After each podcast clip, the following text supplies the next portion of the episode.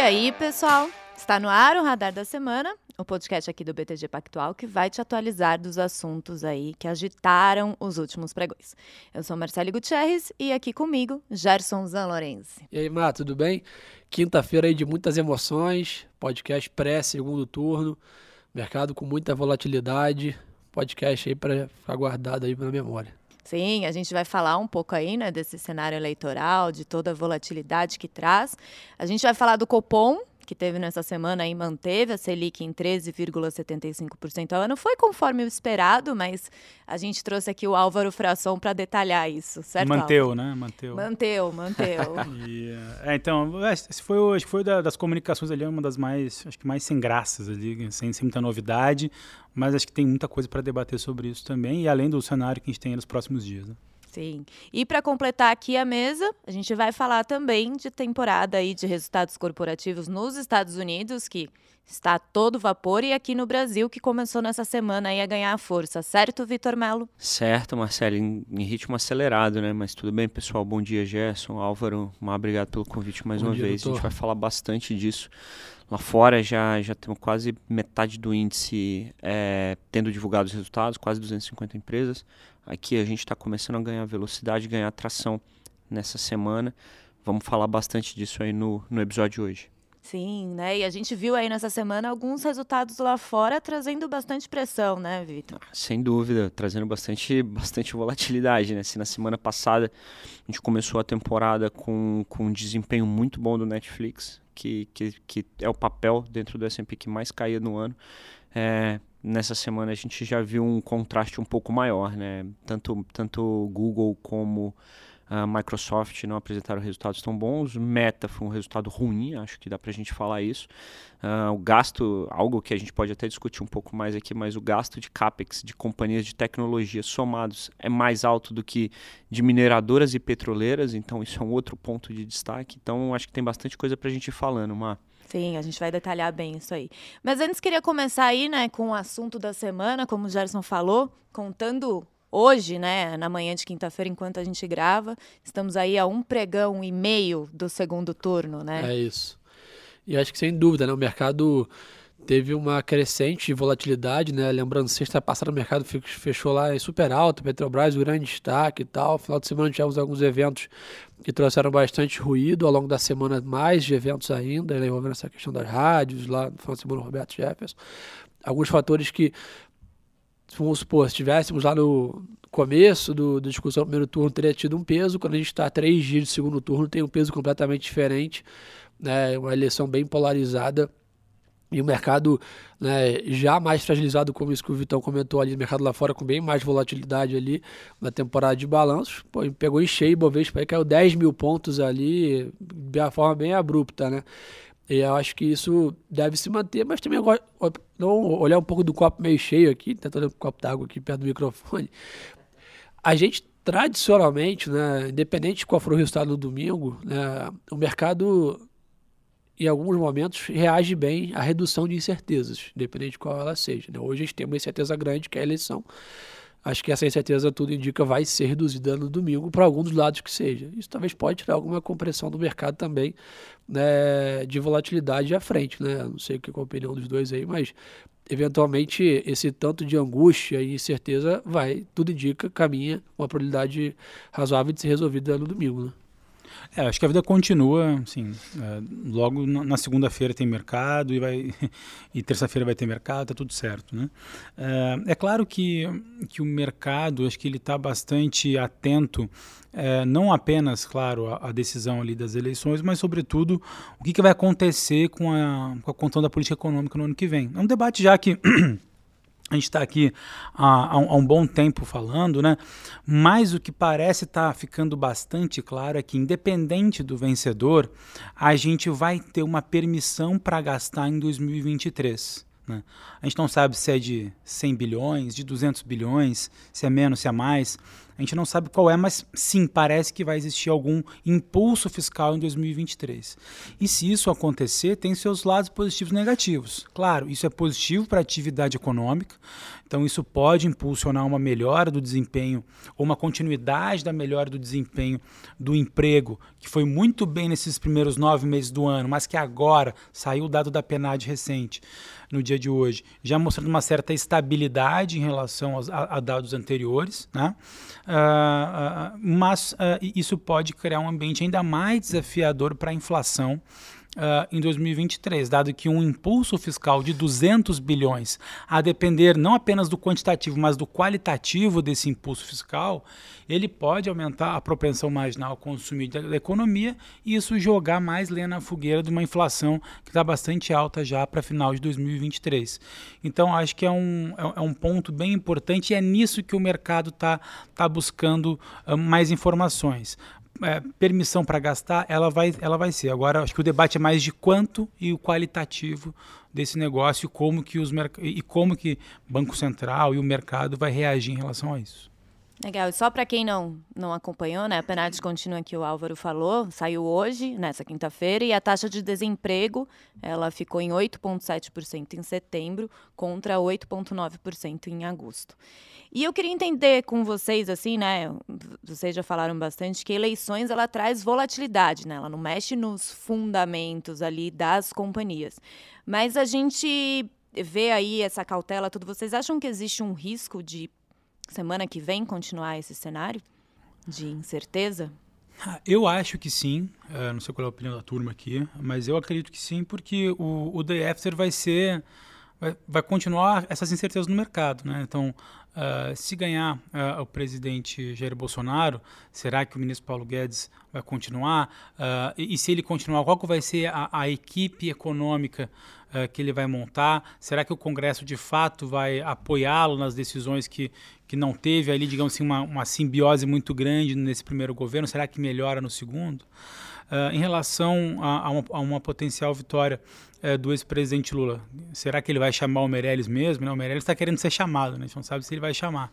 Uh, e qual que vai ser a equipe, se de fato a gente vai ter, se é uma flexibilização apenas ou se vai acabar o teto de gastos. Então, assim, as incertezas, elas permanecem a, a, a, independente do nome. Como o Gerson falou, reduz alguma incerteza, mas incertezas ainda permanecem e por isso que na minha avaliação, a primeira semana pós-eleição também vai trazer bastante volatilidade. Fora o fato que, que o Gerson também trouxe ali sobre esses fatos recentes de, de Roberto Jefferson, mais as inserções uh, duvidosas ali das rádios que gerou um questionamento sobre a parte da campanha do presidente Bolsonaro, Uh, isso pode gerar algum ambiente para questionamento da, da, da, da, decisão qual for, e isso gerar ainda mais, mais volatilidade. Então, me parece que a semana seguinte não, não será uma semana calma. Né? E aí eu acho que vale um pouco do que a gente né, tanto comenta aqui, né, que eu acho que a gente tem que tentar sempre sair do viés comportamental ali, né, da, de tentar agir emocional, né, independente de qual é a nossa convicção do que acontece no final de semana é entender que o mercado é soberano e não vai seguir a nossa vontade é, em relação a qual presidente deveria ganhar. Então é sempre importante estar preparado para os dois cenários, né? manter ali a posição de caixa saudável, as operações de proteção, né? A gente viu aí também, né, semana que vem, né, temos aí bastante coisa para discutir sobre o Banco Central Americano, que também vai trazer volatilidade. Ou seja, né, o cenário está muito incerto está muito duvidoso e não vai ser um evento que vai resolver todos os problemas né, de volatilidade. Então acho que é continuar ali seguindo fielmente o asset strategy ali que a turma né, do Álvaro faz lá bem é, é, com, com, excelência ali, né? manter uma posição de caixa, o caixa está super bem remunerado, né? se for olhar para ações, né? fazer o stock picking ali com a turma do Vitor, escolher bem as carteiras, né? a sim vai super bem lá, para quem gosta mais de dividendos ele tem a carteira mais defensiva, é estar tá com mais parcimônia, mais curadoria nas alocações, aconteça o que aconteceu no domingo. Né?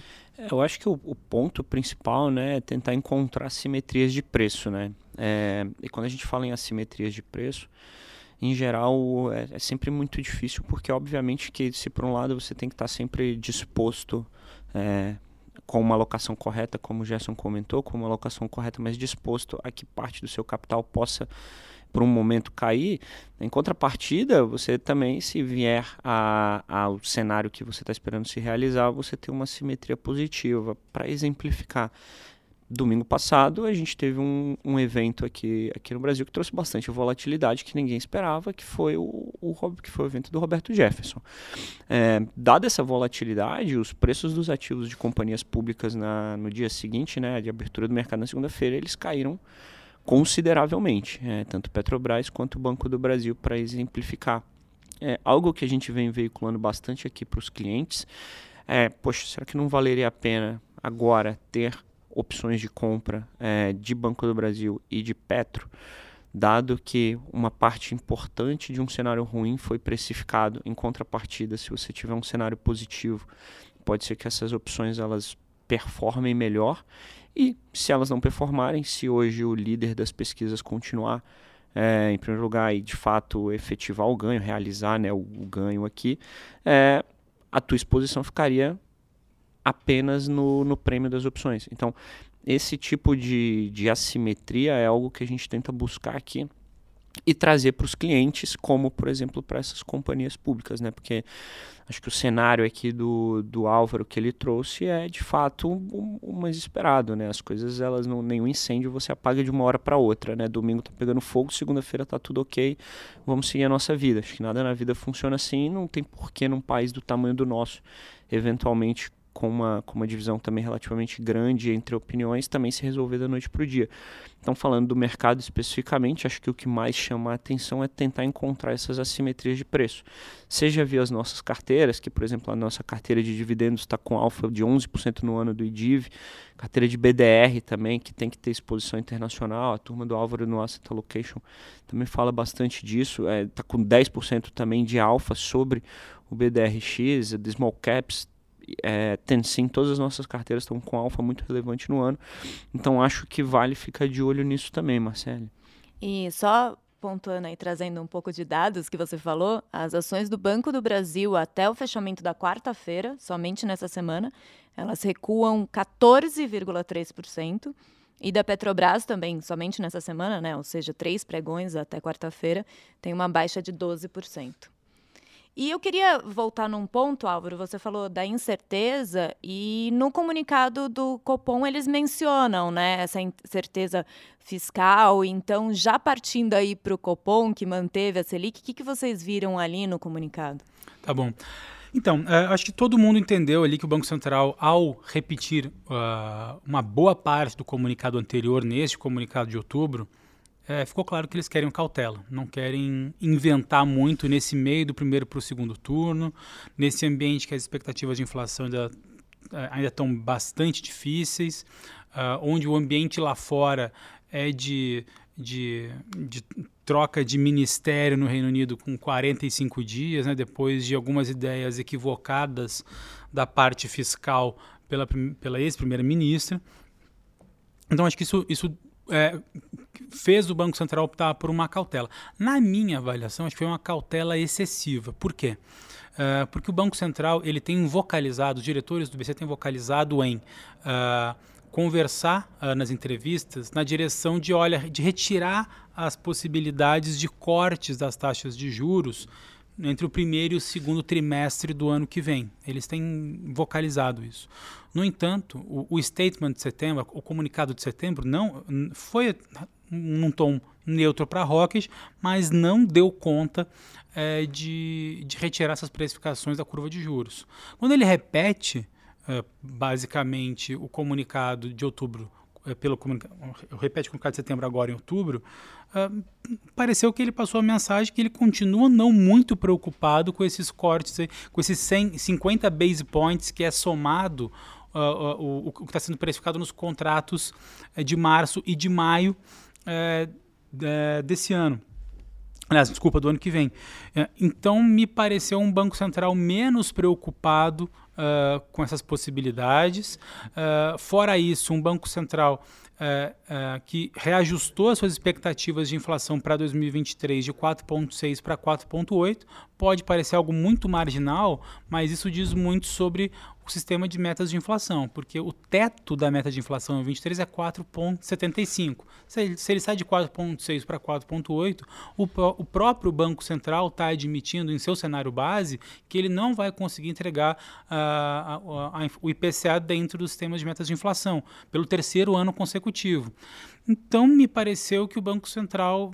Uh, não, não utilizou de todas as, as suas os seus instrumentos na comunicação para tentar endurecer uh, o discurso e evitar que as expectativas se elevassem em final de 23. Claro, ele tem utilizado a história da, do horizonte relevante mais ali para 24, em função desse problema de preços administrados que uh, teve uma desoneração muito grande em 22 e aí deve voltar em 23. Mas vamos lá, o, o apelou ao projeto de lei orçamentária que foi enviada no Executivo para o Congresso, que ainda não foi aprovado, mas já foi enviado para 23, foi enviado com a manutenção das desonerações dos impostos federais sobre combustíveis e energia.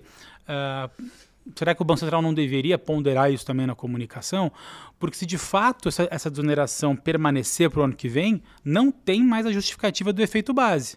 E esse efeito base vai, vai virar para 24. Só que lá em fevereiro, lá em março do ano que vem, nas próximas reuniões do Banco, do, do Banco Central, aí o final de 23 começa a ganhar um menor peso. Aí meio que já foi. Então, assim, me parece que o Banco Central uh, adotou sim um tom cauteloso, mas excessivamente cauteloso, dado que as expectativas de 23 uh, ah, estão crescentes, dado que os cortes ainda permanecem entre o primeiro e o segundo trimestre do ano que vem. Não me parece uma boa estratégia. E por que, que o mercado está precificando aí esses juros, o início do corte de juros em março ou maio? O que, que ele está vendo de diferente, né? Você o mercado disse... é sempre otimista. É. é, sim. Primeiro, né, assim, é, é, quando a gente fala mercado, a gente fala de curva de juros, né? Então, Sim. assim, o, o, março e maio ali somados estão precificando ali 45, 50 pontos base de cortes. Quando a gente olha para o relatório Focus, né, que é ali o que o BC divulga, mas é a mediana das pesquisas dos economistas, não dos traders de juros, o, o pessoal, os economistas estão precificando corte apenas na reunião de junho. Então há uma, uma diferença aí nessa, uh, nessa história. O que me parece é que foi o que o Gerson falou. O mercado ele está mais otimista. Me parece que o mercado está precificando que, independente do vencedor, a gente vai ter uma sinalização uh, correta uh, da parte fiscal. Espero que sim, estou é, torcendo para isso também. É, mas me parece que é cedo para precificar essa história.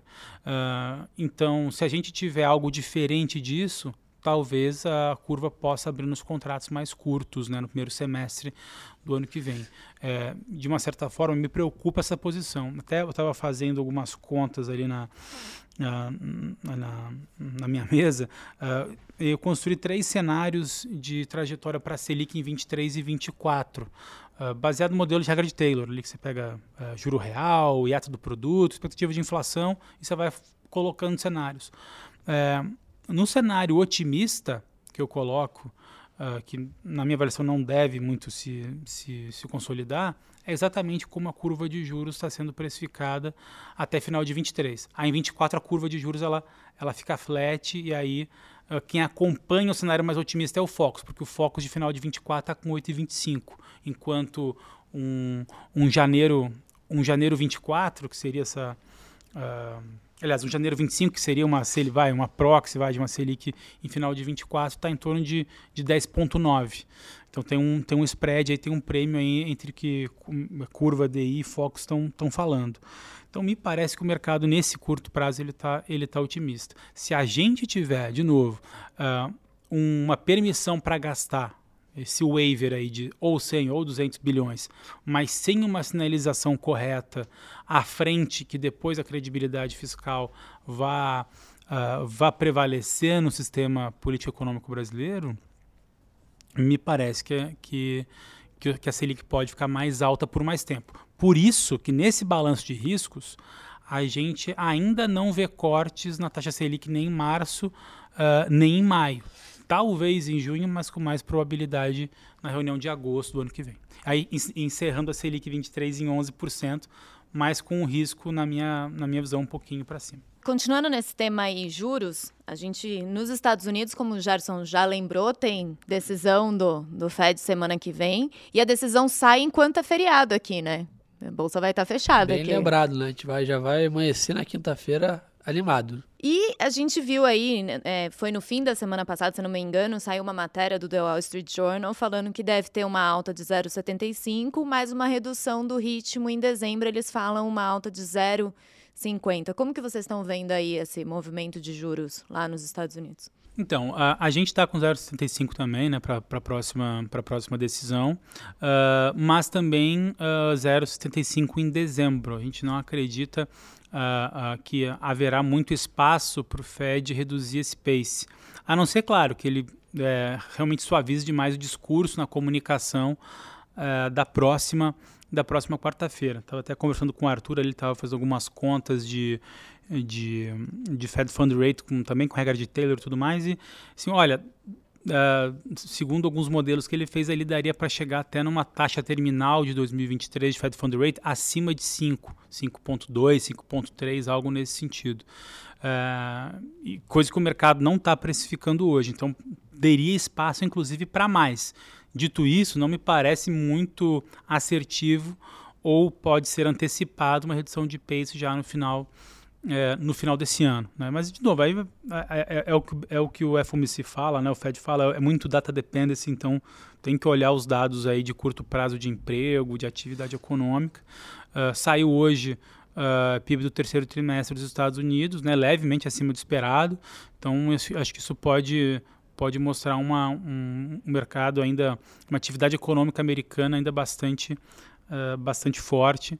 Mas, de novo, acho que a comunicação ali, como o Powell vai comentar, vai, vai explicitar a decisão na próxima quarta-feira que vai determinar. Mas o Wall Street Journal tem, tem acertado bastante, né? Então, então vale ficar atento. curiosamente. É, curiosamente. Na não. outra reunião foi exatamente isso, né? Eles soltaram, acho que ia ter, eles soltaram dias antes. É, foi bem polêmico, é. né? Eu acho que tem um bom ponto, né, Álvaro, que, que você comentou em relação a esse cenário de estresse dos cálculos que, que você e o time estavam fazendo ali. É, hoje, o Equity Risk Premium do S&P ele está em 1,3%, é, enquanto aqui no Brasil a gente tem 5,3%. Só a título de uhum. comparação, são mercados diferentes, precificações diferentes. Mas lá nos Estados Unidos a gente está com 1,3%, que é basicamente abaixo da média histórica. Então, basicamente o que eu estou falando aqui é que o prêmio para manter ações nos Estados Unidos ele está mais baixo do que a média histórica, dado mesmo com toda essa queda da bolsa americana, porque os earnings eles também caíram. É, se caso a gente comece a ver de fato uma precificação de curva ainda maior, uh, as ações americanas elas perderiam ainda mais atratividade, porque você teria um carrego menor ainda para as uhum. ações. Então, basicamente, aqui numa conta rápida de padeiro, dado que o 10 anos hoje está 4%, se chegasse em 5%, e hoje a gente tem um prêmio para carregar ações de 1,3%, eu estaria falando de um prêmio para carregar ações de 0,3%, quase zero. não tenho muito por que carregar ações ao invés de estar tá carregando. É, caixa, renda fixa. Então esse cenário de juros aqui, ele é extremamente importante para a gente entender como é que o mercado acionário vai reagir, porque o que deveria acontecer, né? E aí, tudo é mais constante, que é algo que, que o time do, do Álvaro adora, mas tudo é o mais constante.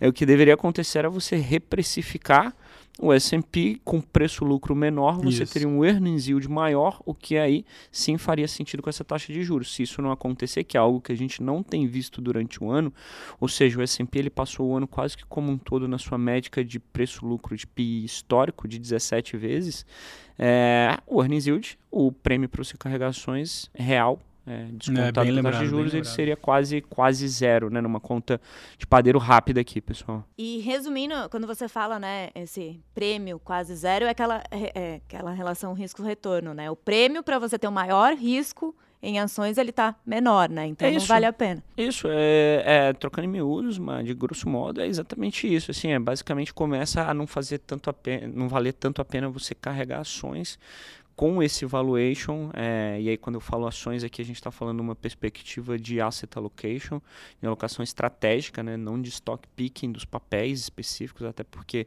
aqui você sempre tem histórias que valem a pena mais do que outras, mas de uma perspectiva de asset allocation do S&P na tua carteira, começa a fazer menos sentido, porque você tem mais risco, é, e basicamente o que a renda fixa lá fora estaria te pagando seria muito parecida do que o que as ações em, em condições normais deveriam te pagar, né? Mas óbvio, é, é, isso aqui é um indicador. É, você sempre tem volatilidade dos mercados, surpresas, é, enfim, é, esse tudo ao mais constante é, é, é, é, igual na física, né? Na física, todas as contas que a gente faz no ensino, no ensino médio é sem resistência do ar, mas, é, mas pô, na vida não tem resistência do ar, então, enfim, as coisas são bem diferentes, né?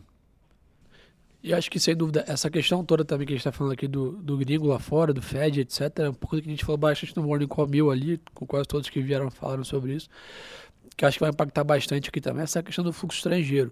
Né? O quanto que realmente vai sobrar de caixa aqui, dado que você tem um prêmio de risco para ficar lá fora, né? Agora com o Fed Funds elevado, né? favorecendo o dólar sendo bem remunerado, etc.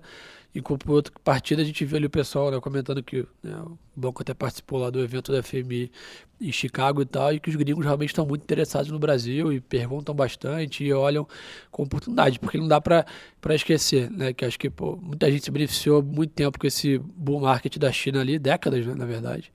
E, pô, no final do dia agora, a China dando bem mais sinais, talvez, de incerteza do que a gente. Né? E o outro emergente tem potencial para crescer, né? comparado com a Europa e outros países, sendo o Brasil entra na, na fila. Mas a gente vai voltar para aquela história ali do mercado otimista que eu já falei ali, que a gente sempre fica sonhando ali. Mas, sem dúvida, né, dá para perceber o quanto que o gringo tem sido relevante no mercado local esse ano aí, né, com fluxo. Né? É, o fluxo está positivo em mais de 70 bilhões sem de dúvida, reais. Né? Muito forte. Bom, indo agora para o micro aí um pouco falar das empresas, né? A gente falou de todo esse cenário aí, né? Estados Unidos essa semana estava mais positivo, uhum. Até virem os balanços aí das gigantes de tecnologia, né? É, a, na quarta-feira, né, os papéis da Microsoft caíram quase 8% e do Google 9% após a divulgação dos resultados. E, o, e nesta quinta-feira, a gente vê aí também a reação dos papéis da Meta, que é a dona do Facebook, do Instagram e do WhatsApp. Ela teve uma queda de 50% no lucro e as ações chegaram a cair aí quase 20%. Vitor, tem algum ponto em comum aí para esses resultados de tecnologia? O que, que aconteceu? Tem, tem. Juros, né? Juros, é, cenário macro, atividade. Acho que esses são os pontos incomuns, né? Mas acho que tem alguns fatores específicos também. É, que se a gente também for olhar de uma perspectiva um pouco uh, dar um, um passo para trás aqui olhar com uma perspectiva um pouco mais ampla para os resultados. Na verdade, os resultados, de uma forma geral, das quase 250, 230 para ser mais preciso aqui, empresas que já divulgaram resultados, elas estão surpreendendo positivamente. É, você tem um earning surprise da bolsa hoje que está perto de 2%. No começo da semana era perto de 5%, hoje é perto de 2%. Então, as, a, a temporada de resultados nos Estados Unidos ela está, no fim do dia, sendo mais positiva do que o mercado já esperava.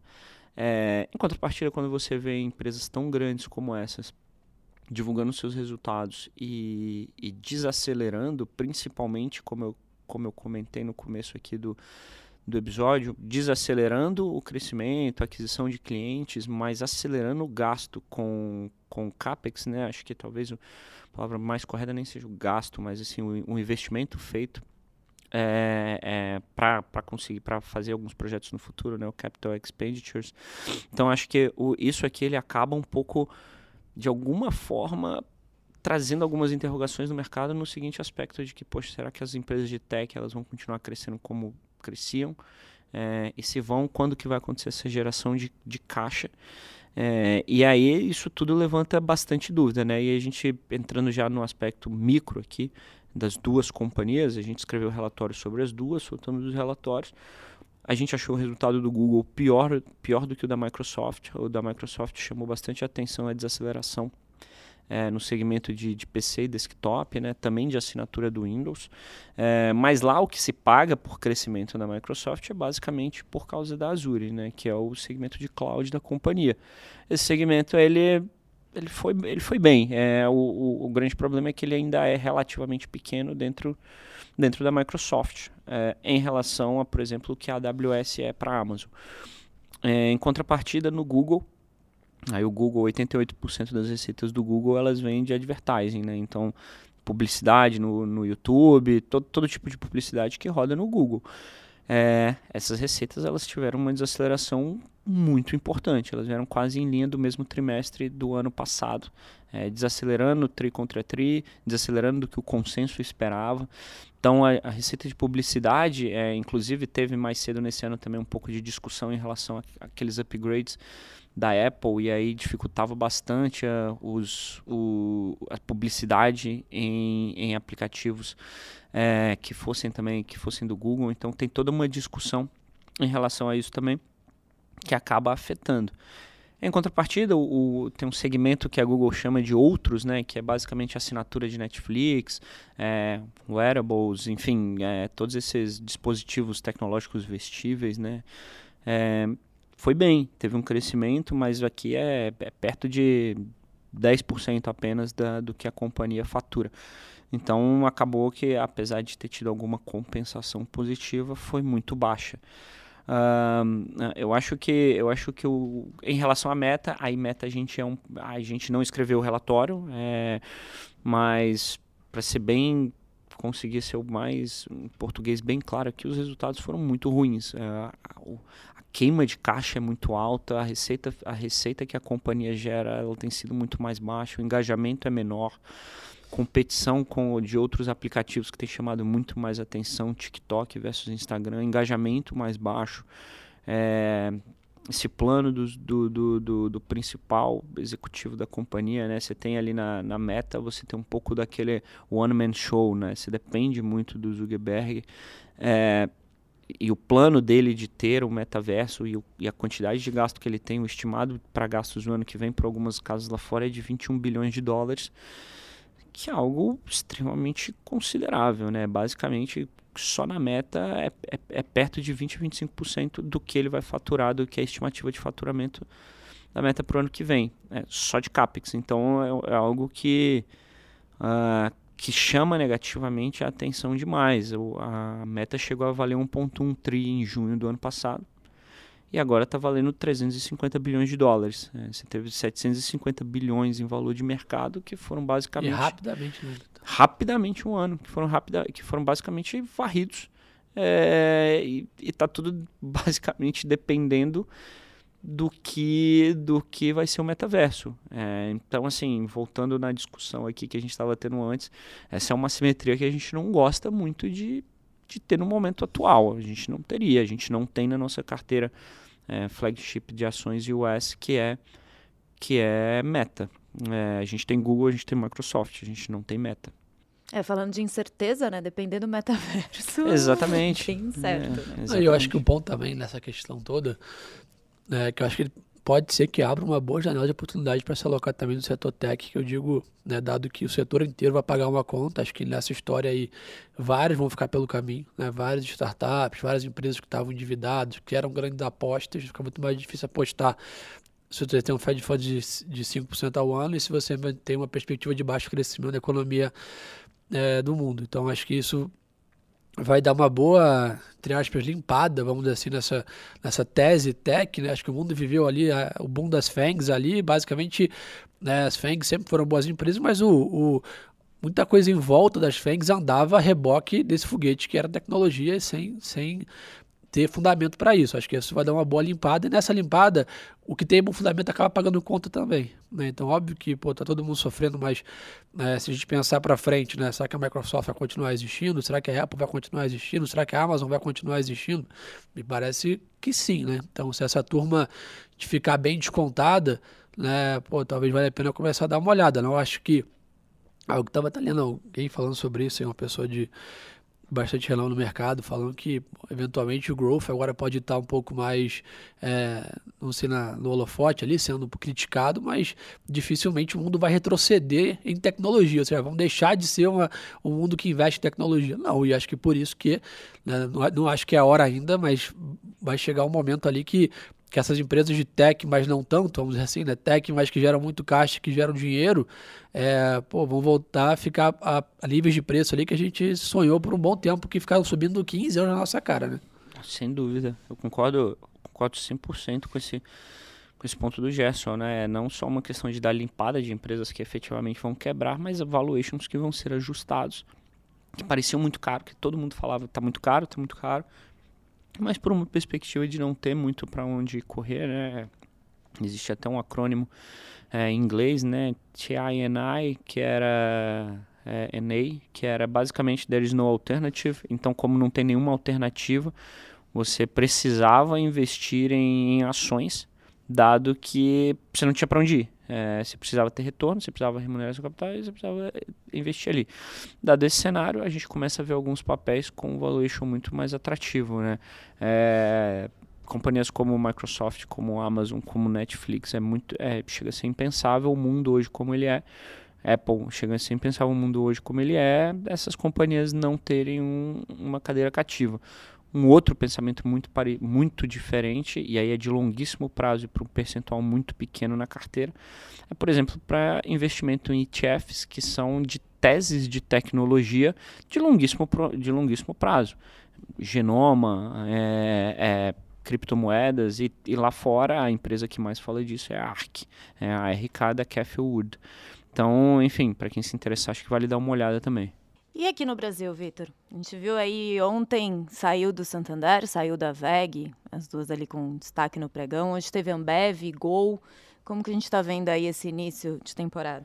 Bom, é, Santander e VEG, completamente, resultados completamente diferentes, né? Acho que a performance dos papéis deixa isso claríssimo. É, é só abrir o Homebrew e ver, ver o, o preço da, da, das performances de ontem, né? Hoje a gente está falando quinta-feira de ontem, na quarta. É, as performances, basicamente, o resultado do Santander levou o setor financeiro inteiro. A Bradesco caiu 4, Itaú perto, o Banco do Brasil também caiu, caiu bastante. Ontem, é, o, o, pregão no fim do dia, o, o, preço de fechamento do mercado, basicamente nenhuma empresa do setor financeiro é, subia, nenhum banco subia. É, então, o resultado do Santander ele acabou arrastando os bancos de fato, você teve uma subida de inadimplência, você teve uma margem financeira com o mercado muito mais fraca, muito mais fraca do que a gente esperava. É, mas eu acho que talvez o principal ponto de decepção era que a gente esperava que com as taxas de juros subindo, uh, a margem financeira com clientes ela fosse subir. É, não foi isso que a gente viu, a gente viu uma queda da margem financeira com clientes. Trouxe algum, algum receio em relação a, a alguns outros resultados de bancos, mais especificamente até o Bradesco, é, porque tem uma dinâmica um pouco mais parecida do que o com um pouco mais parecida com o Santander. É, a diferença é que a gente acha que o valuation do Bradesco ele é muito mais descontado e já embute grande parte desse risco, principalmente depois das quedas recentes. É, em relação à VEG, aí, aí é uma empresa bem premium da, da bolsa brasileira, né? Basicamente o, o, doméstico foi muito bem lá fora, que é, a VEG tem alguma exposição, não é muito, mas tem alguma exposição à Europa e a gente tinha receio quanto a isso. Também não foi, a gente não viu essa perda. É, então a gente acha que a, a VEG, ela de fato, ela apresentou um resultado muito melhor do que a gente esperava e, e, e, e, o price action recente da companhia ele, ele corrobora isso, né? ROIC também foi muito bom, então acho que de, de maneira geral essa abertura de, de temporada de resultados ela está mista. É, se por um lado um setor extremamente importante da bolsa, que é o setor financeiro, teve um desempenho negativo, a gente vai acompanhar as próximas divulgações. Do nosso lado, a gente espera que os melhores resultados sejam de Banco do Brasil e Itaú, em contrapartida, são os plays mais já bem precificados em relação, por isso hoje a gente tem até um, tem sido um pouco mais vocal em Bradesco, porque a gente acha que a distância para Bradesco e Itaú em termos de operação não é tão grande, enquanto em termos de valuation está maior é, do que a média histórica dos últimos cinco anos. Então deveria fechar um pouco esse prêmio. Outros setores, como por exemplo o bem de capital, a VEG começou a temporada muito bem. Acho que já vale comentar aqui, Marcelo, um pouquinho também que a gente, o que, a gente espera das divulgações dos, de commodities, né? Eu acho que aqui, eu, em geral, a temporada de resultados costuma não fazer muito preço para commodities.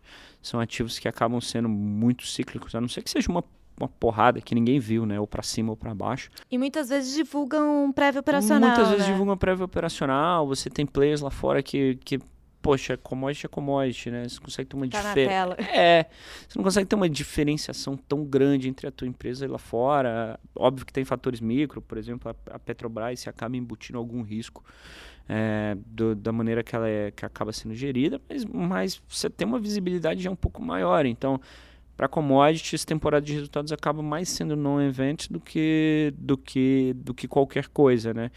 É, mas a gente, obviamente, vai continuar acompanhando. Saiu, saiu o Clabinho hoje cedo, o Suzano vai sair também. Então, é, a gente tem uma, uma visibilidade para celulose, que a gente, que para papel e celulose, que a gente acha que, de fato, tem, tem, os preços eles vão continuarem da commodity mais alto do que, do que já está há algum tempo.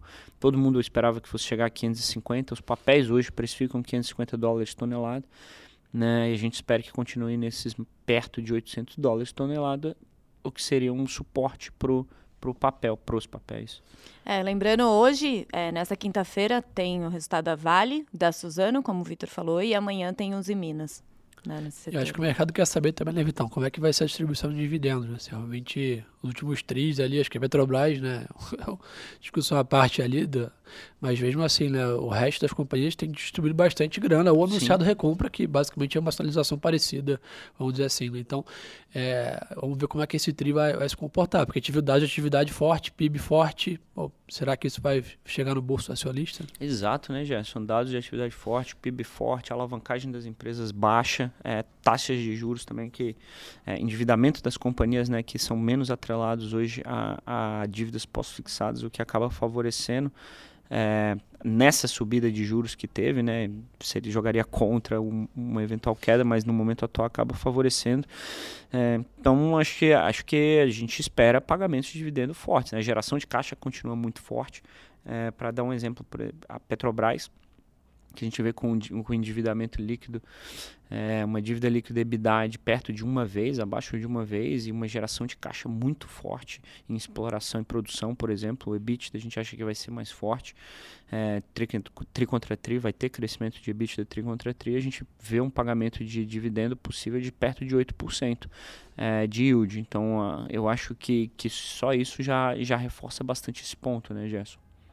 É, fo- e fora o fato que, que no- os dados de inadimplência que têm saído né, já há alguns meses, esse crescimento é pelo lado da pessoa física, né? Inadimplência de pessoa jurídica está tá de lado, tá, e está bem baixinha, né? Então acho que isso só reforça o call, esse posicionamento positivo né, das empresas aqui no Brasil.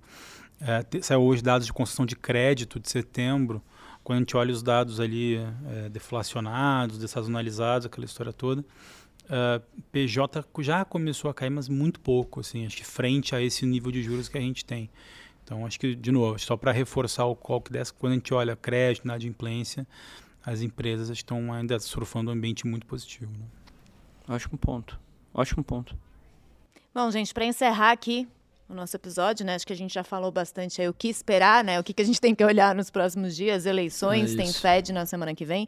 Tem mais alguma coisa aí, Álvaro? Acho que sexta-feira amanhã tem dados de inflação, né? Na manhã tem Estados Unidos. PCI né, nos Estados Unidos, então super importante que é o, é o indicador de inflação ali que o Fed olha mais ali o Core PCI para fazer decisão de política monetária e na, na quarta-feira que vem ah, tem, o, tem o FOMC ah, que aí vai enfim definir muita coisa na terça tem a ata do cupom também que acho que vai ser importante para ver o que, que como é que foi o debate dessa história toda por mais que venha um comunicado muito similar mas será que a ata vai ser muito similar também será que não houve ali algum debate diferente acho que o mercado vai ficar atento a esses, a esses pontos, né?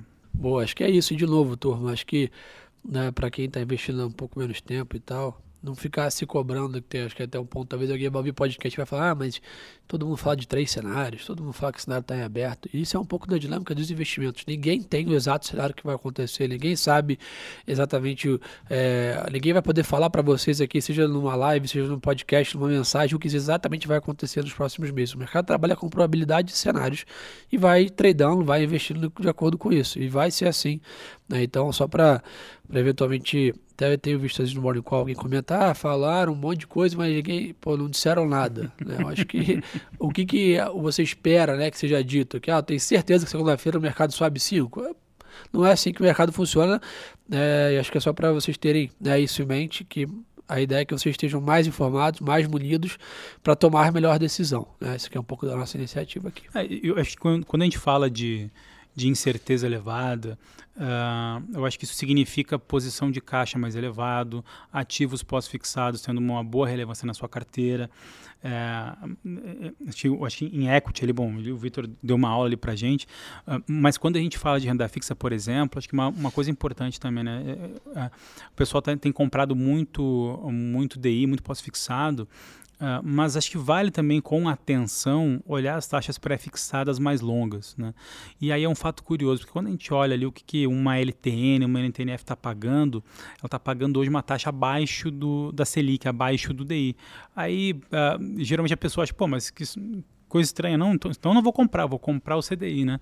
Mas se você pensar ali com 3, 4 anos à frente, uh, você vai travar uma taxa que lá você não vai encontrar. Então, uh, o carrego dos primeiros 6 meses, uh, ah, 12 meses talvez não seja assim tão positivo, mas num horizonte de 3, 4, 5 anos, isso vai fazer muita diferença na sua conta. Então, apesar das incertezas, acho que você tem sim estratégias a se fazer, tanto em renda fixa quanto em renda variável. E aí, os nossos relatórios, ele não só nas carteiras ali como, como como o Vitor bem comentou, mas o Asset Strategy também ali, que o, que o Arthur Mota conduz ali para a gente.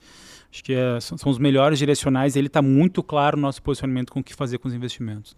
Legal, e acho que é isso, né? Aqui ninguém tem bola de cristal, o Gerson ainda não tem uma bola de cristal para saber o que vai acontecer, nem ainda, receita né? do bolo. Ainda. É ainda. Ainda. Então é isso, né? E o cenário muda, muda, né? Por isso que a gente está aqui todo dia acompanhando ali e tentando traçar ali, entender o cenário que vai acontecer. Bom, acho que é isso. Muito obrigada, Álvaro. Valeu, gente. Obrigado pelo convite aí, sempre à disposição. Boa, vamos que vamos, turma. Obrigada, Vitor. Valeu, Marcelo, Gerson, Álvaro. Até a próxima. É isso, gente. Lembrando, seguir o canal do BTG Pactual aí em todas as plataformas de streaming de áudio. A gente está no Spotify, Google Podcast, Apple Podcast, SoundCloud, Amazon Music. Só seguir a gente lá para ser avisado quando o um novo episódio estiver no ar. Até semana que vem. Valeu, turma. Bom negócio.